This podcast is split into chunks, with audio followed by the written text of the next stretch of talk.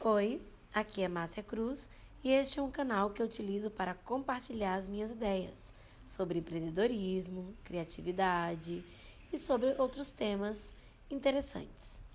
E eu quero compartilhar aqui uma coisa com vocês.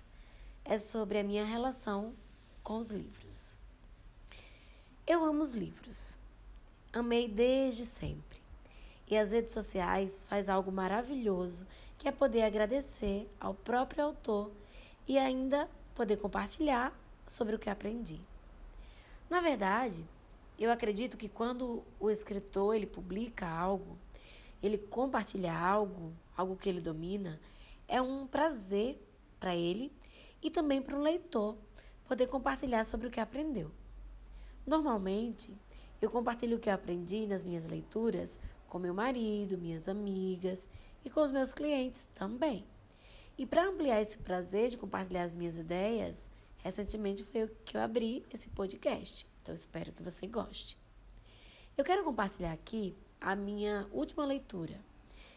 Tenho certeza que esse livro, Liberdade, Felicidade e Foda-se, é um daqueles livros que me transforma. Faz apenas três dias que eu terminei de ler esse livro, mas tem um monte de coisa diferente dentro de mim. Até eu ler esse livro, eu nunca havia pensado na minha velhice. Não pensar nela me fazia acreditar que eu não ia para lá. Mas agora eu entendi o quanto é importante eu pensar na velhice. Falar e pensar sobre ela é refletir sobre o presente. Os idosos sentem mais a importância e a urgência de aproveitar melhor o tempo. E aproveitar não quer dizer produzir em termos de recursos financeiros, não.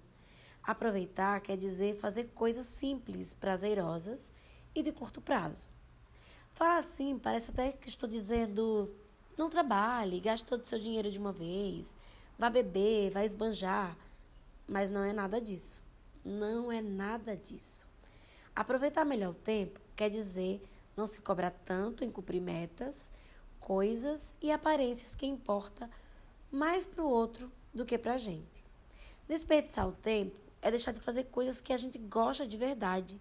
Ou pior, é estar tão ocupada que não consegue descobrir nem do que realmente nos faz feliz. Esse texto que eu estou lendo e que eu estou aqui dialogando com você é em resposta a uma pergunta desse livro, que ela pergunta assim: o que você vai ser quando envelhecer? Agora eu te pergunto, ouvinte, você já pensou sobre isso? O que você vai ser quando você envelhecer? A minha resposta é a seguinte: depois de pensar sobre isso, depois de refletir sobre a minha velhice, algo que eu jamais tinha pensado, eu refleti e cheguei à seguinte conclusão: eu não preciso ficar velhinha para me aceitar, exatamente com o peso e os traços que eu tenho hoje.